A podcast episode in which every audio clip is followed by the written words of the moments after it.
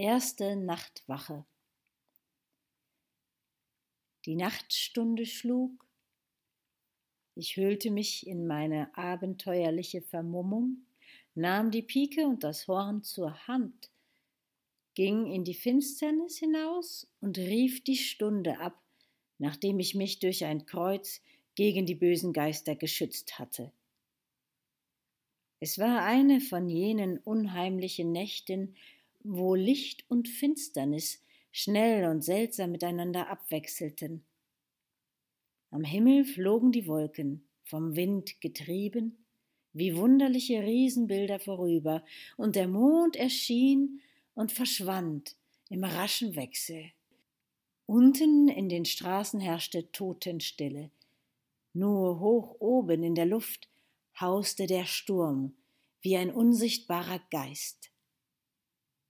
Es war mir schon recht, und ich freute mich über meinen einsam widerhallenden Fußtritt, denn ich kam mir unter den vielen Schläfern vor wie der Prinz im Märchen in der bezauberten Stadt, wo eine böse Macht jedes lebende Wesen in Stein verwandelt hatte, oder wie ein einzig übrig gebliebener nach einer allgemeinen Pest oder Sündflut.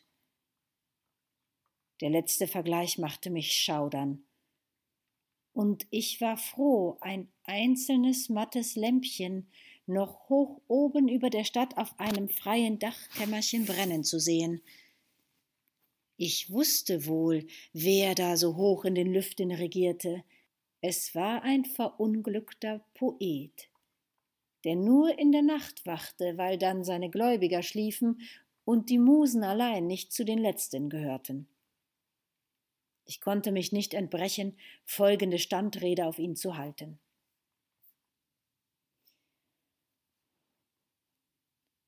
O du, der du da oben dich herumtreibst, ich verstehe dich wohl, denn ich war einst deinesgleichen. Aber ich habe diese Beschäftigung aufgegeben gegen ein ehrliches Handwerk, das seinen Mann ernährt und das für denjenigen, der sie darin aufzufinden weiß, doch keinesweges ganz ohne Poesie ist. Ich bin dir gleichsam wie ein satirischer Stentor in den Weg gestellt und unterbreche deine Träume von Unsterblichkeit, die du da oben in der Luft träumst, hier unten auf der Erde regelmäßig durch die Erinnerung an die Zeit und die Vergänglichkeit. Nachtwächter sind wir zwar beide. Schade nur, dass dir deine Nachtwache in dieser kalt prosaischen Zeit nichts einbringen, indes die meinigen doch immer ein übriges abwerfen. Als ich noch in der Nacht poesierte wie du, musste ich hungern wie du und sang tauben Ohren. Das letzte tue ich zwar noch jetzt, aber man bezahlt mich dafür. O Freund Poet, wer jetzt leben will, der darf nicht dichten. Ist dir aber das Singen angeboren und kannst du es durchaus nicht unterlassen, nun, so werde Nachtwächter wie ich. Das ist noch der einzige solide Posten, wo es bezahlt wird und man dich nicht dabei verhungern lässt. Gute Nacht, Bruder Poet. Ich blickte noch einmal hinauf und gewahrte seinen Schatten an der Wand. Er war in einer tragischen Stellung begriffen, die eine Hand in den Haaren, die andere hielt das Blatt, von dem er wahrscheinlich seine Unsterblichkeit sich vorrezitierte. Ich stieß ins Horn, rief ihm laut die Zeit zu und ging meiner Wege. Halt! Dort wacht ein Kranker, auch in Träumen, wie der Poet, in wahren Fieberträumen. Der Mann war ein Freigeist von jeher, und er hält sich stark in seiner letzten Stunde wie Voltaire. Da sehe ich ihn durch den Einschnitt im Fensterladen. Er schaut blass und ruhig in das leere Nichts, wohin er nach einer Stunde einzugehen gedenkt, um den traumlosen Schlaf auf immer zu schlafen. Die Rosen des Lebens sind von seinen Wangen abgefallen, aber sie blühen rund um ihn auf den Gesichtern dreier holder Knaben. Der Jüngste droht ihm kindlich unwissend in das blasse, starre Antlitz, weil es nicht mehr lächeln will wie sonst. Die anderen beiden stehen ernst betrachtend.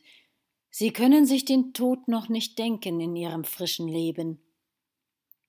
Das junge Weib dagegen, mit aufgelöstem Haar und offener, schöner Brust, blickt verzweifelnd in die schwarze Gruft und wischt nur dann und wann den Schweiß wie mechanisch von der kalten Stirn des Sterbenden. Neben ihm steht, glühend vor Zorn, der Pfaff, mit aufgehobenem Kruzifixe den Freigeist zu bekehren. Seine Rede schwillt mächtig an wie ein Strom, und er malt das Jenseits in kühnen Bildern.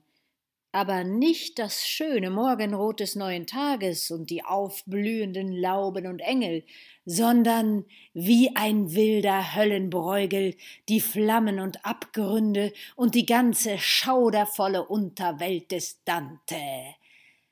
Vergebens. Der Kranke bleibt stumm und starr. Er sieht mit einer fürchterlichen Ruhe ein Blatt nach dem andern abfallen und fühlt, wie sich die kalte Eisrinde des Todes höher und höher zum Herzen hinaufzieht. Der Nachtwind pfiff mir durch die Haare und schüttelte die morschen Fensterladen wie ein unsichtbarer, herannahender Todesgeist, ich schauderte. Der Kranke blickte plötzlich kräftig um sich, als gesundete er rasch durch ein Wunder und fühlte neues, höheres Leben. Dieses schnelle, leuchtende Auflodern der schon verlöschenden Flamme, der sichere Vorbote des nahen Todes, wirft zugleich ein glänzendes Licht in das vor dem Sterbenden aufgestellte Nachtstück, und leuchtet rasch und auf einen Augenblick in die dichterische Frühlingswelt des Glaubens und der Poesie. Sie ist die doppelte Beleuchtung in der Correggios-Nacht und verschmilzt den irdischen und himmlischen Strahl zu einem wunderbaren Glanze. Der Kranke wies die höhere Hoffnung fest und entschieden zurück und führte dadurch einen großen Moment herbei. Der Pfaff donnerte ihm zornig in die Seele und malte jetzt mit Flammenzügen wie ein Verzweifelnder und bannte den ganzen Tartarus herauf in die letzte Stunde des Sterbenden. Dieser lächelte nur und schüttelte den Kopf. Ich war in diesem Augenblick seiner Fortdauer gewiss denn nur das endliche Wesen kann den Gedanken der Vernichtung nicht denken. Während der unsterbliche Geist nicht vor ihr zittert, der sich ein freies Wesen ihr frei opfern kann, wie sich die indischen Weiber kühn in die Flammen stürzen und der Vernichtung weihen. Ein wilder Wahnsinn schien bei diesem Anblicke den Pfaffen zu ergreifen und getreu seinem Charakter redete er jetzt, indem ihm das Beschreiben zu ohnmächtig erschien, in der Person des Teufels selbst, der ihm am nächsten lag. Er drückte sich wie ein Meister darin aus, echt teuflisch im kühnsten Stile und fern von der schwachen Manier des modernen Teufels. Dem Kranken wurde es zu arg. Er wendete sich finster weg und blickte die drei Frühlingsrosen an, die um sein Bette blühten. Da loderte die ganze heiße Liebe zum letzten Mal in seinem Herzen auf, und über das blasse Antlitz flog ein leichtes Rot wie eine Erinnerung. Er ließ sich die Knaben reichen und küsste sie mit Anstrengung, dann legte er das schwere Haupt an die hochwallende Brust des Weibes, stieß ein leises Ach aus, das mehr Wollust als Schmerz schien, und entschlief liebend im Arm der Liebe.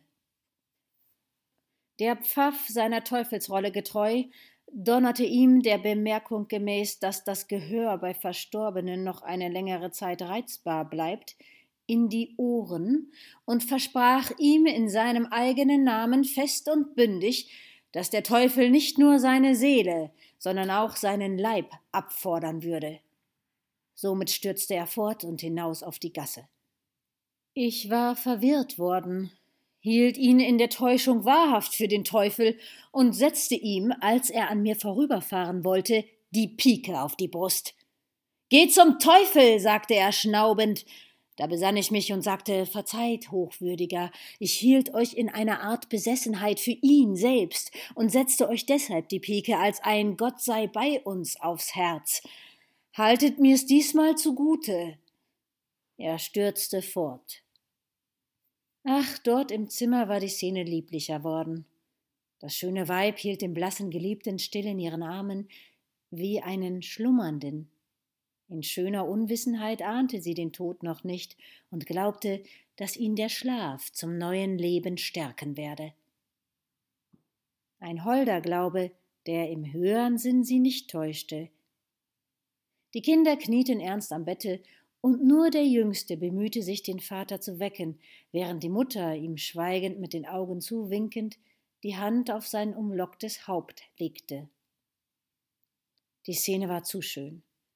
Ich wandte mich weg, um den Augenblick nicht zu schauen, in dem die Täuschung schwände.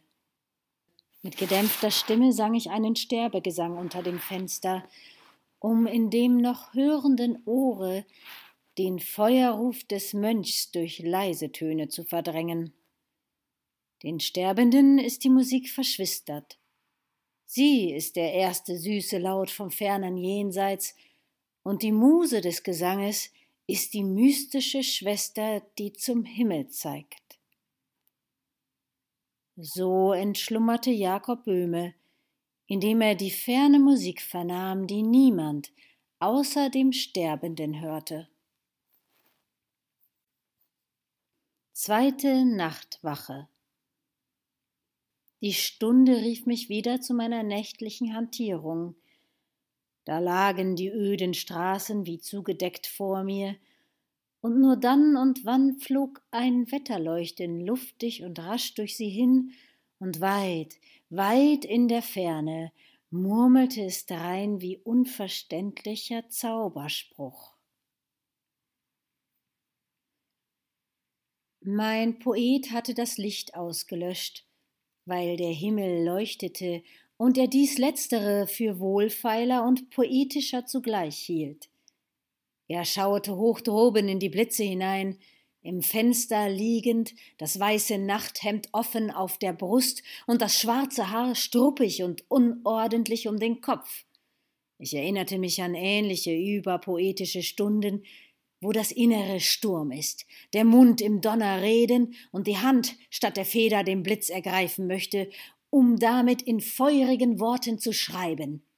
Da fliegt der Geist von Pole zu Pole, glaubt, das ganze Universum zu überflügeln, und wenn er zuletzt zur Sprache kommt, so ist es kindisch Wort, und die Hand zerreißt rasch das Papier.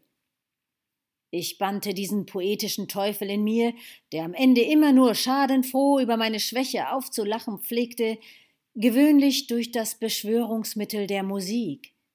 Jetzt pflege ich nur ein paar Mal gellend ins Horn zu stoßen, und da geht's auch vorüber. Überall kann ich alle denen, die sich vor ähnlichen poetischen Überraschungen wie vor einem Fieber scheuen, den Ton meines Nachtwächterhorns als ein echtes Antipoetikum empfehlen. Das Mittel ist wohlfeil und von großer Wichtigkeit zugleich, da man in jetziger Zeit mit Plato die Poesie für eine Wut zu halten pflegt, mit dem einzigen Unterschiede, dass jener diese Wut vom Himmel und nicht aus dem Narrenhause herleitete. Mag dem indes sein, wie ihm wolle, so bleibt es doch heutzutage mit der Dichterei überall bedenklich, weil es so wenig Verrückte mehr gibt und ein solcher Überfluss an Vernünftigen vorhanden ist, dass sie aus ihren eigenen Mitteln alle Fächer und sogar die Poesie besetzen können. Ein rein toller, wie ich, findet unter solchen Umständen kein Unterkommen. Ich gehe deshalb auch jetzt bloß noch um die Poesie herum, das heißt, ich bin ein Humorist geworden, wozu ich als Nachtwächter die meiste Muße habe. Meinen Beruf zum Humoristen müsste ich hier freilich wohl zuvor erst dartun.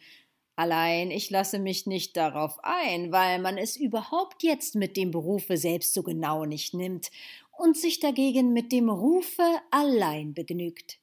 Gibt es doch auch Dichter ohne Beruf durch den bloßen Ruf.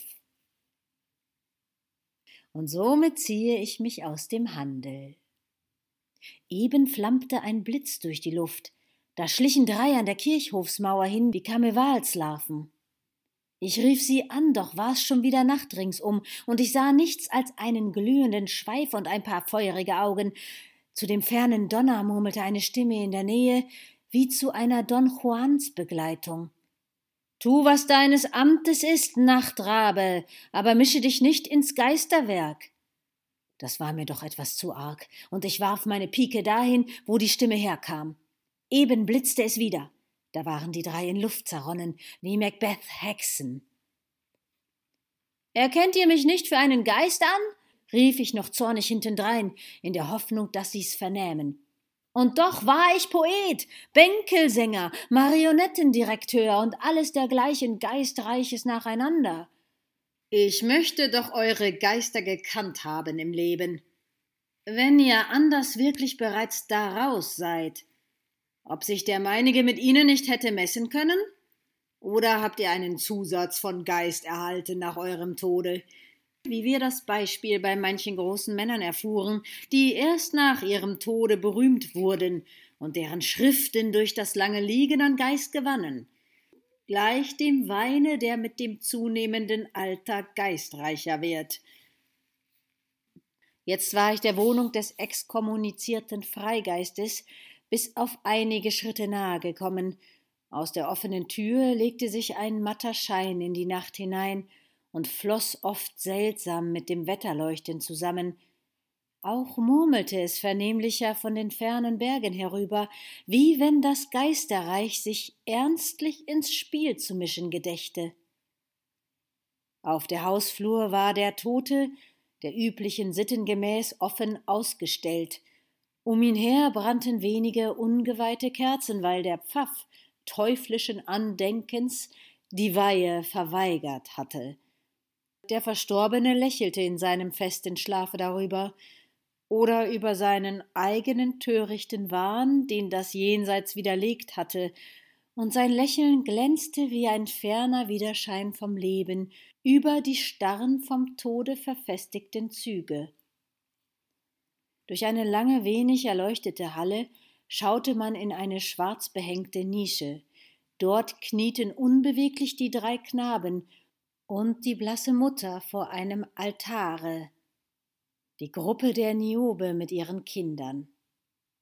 In stummes, angstvolles Gebet versunken, um Leib und Seele des Verstorbenen dem Teufel, dem der Pfaff sie zugesprochen, zu entreißen. Der Bruder des Abgeschiedenen allein, ein Soldat, hielt im festen, sicheren Glauben an den Himmel und an seinen eigenen Mut, der es mit dem Teufel selbst aufzunehmen wagte, Wache an dem Sarge. Sein Blick war ruhig und erwartend, und er schaute abwechselnd in das starre Antlitz des Toten und in das Wetterleuchten, das oft feindlich durch den matten Schein der Kerzen zuckte sein Säbel lag gezogen auf der Leiche und glich mit seinem wie ein Kreuz gestalteten Griffe einer geistlichen und weltlichen Waffe zugleich. Übrigens herrschte Totenstille ringsum, und außer dem fernen Murren des Gewitters und dem Knistern der Kerzen vernahm man nichts. So blieb's, bis in einzelnen ernsten Schlägen die Glocke Mitternacht ankündigte. Da führte plötzlich der Sturmwind hoch oben in den Lüften die Gewitterwolke wie ein nächtliches Schreckbild herüber, und bald hatte sie ihr Grabtuch am ganzen Himmel ausgebreitet, die Kerzen um den Sarg verlöschten, der Donner brüllte zürnend wie eine aufrührerische Macht herunter und rief die festen Schläfer auf, und die Wolke spie Flamme auf Flamme aus wodurch das starrblasse Antlitz des Toten allein grell und periodisch beleuchtet wurde. Ich sah jetzt, dass der Säbel des Soldaten durch die Nacht blitzte und dieser sich mutig zum Kampfe rüstete. Es währte auch nicht lange, Die Luft warf Blasen auf, und die drei Macbeth-Geister waren plötzlich wieder sichtbar, wie wenn der Sturmwind sie beim Scheitel herangewirbelt hätte. Der Blitz beleuchtete verzogene Teufelslarven und Schlangenhaar und den ganzen höllischen Apparat. Mich fasste in dem Augenblicke der Teufel bei einem Haare. Und als sie die Gasse herauffuhren, mischte ich mich rasch unter sie. Sie stutzten, wie wenn sie auf bösen Wegen gingen, über den vierten, ungebetenen, der zu ihnen stieß. Nun zum Teufel, kann der Teufel auch auf guten Wegen gehen? rief ich wild lachend aus. Drum lasst euch nicht irren, dass ich euch auf Bösen antreffe. Ich bin euresgleichen Brüder, ich mache mit euch Gemeinschaft. Das brachte sie wahrhaftig in Verlegenheit. Der eine stieß ein Gott sei bei uns aus und kreuzte sich, was mich Wunder nahm, weshalb ich ausrief Bruder Teufel, fall nicht so hart aus dem Charakter, ich möchte sonst beinahe an dir selbst verzweifeln und dich für einen Heiligen halten, zumindestens für einen Geweihten. Überlege ich's indes reiflicher, so muss ich dir wohl eher Glück wünschen, dass du endlich auch das Kreuz verdauert hast und von Haus aus ein eingefleischter Teufel dich dem Scheine nach zu einem Heiligen ausbildetest. An der Sprache mochten sie es endlich weghaben, dass ich nicht einer ihresgleichen wäre, und sie fuhren alle drei auf mich ein und sprachen nun gar in einem echt klerischen Tone von Exkommunizieren und dergleichen, wenn ich sie in ihrer Hantierung stören würde. Sorgt nicht, erwiderte ich. Ich habe bisher wahrlich an den Teufel nicht geglaubt. Doch seit ich euch gesehen, ist er mir klar worden, und ich bin gewiss, dass ihr zunftfähig seid. Macht eure Sache ab, denn mit der Hölle und der Kirche kann's kein armer Nachtwächter aufnehmen. Dahin fuhren sie, ins Haus hinein.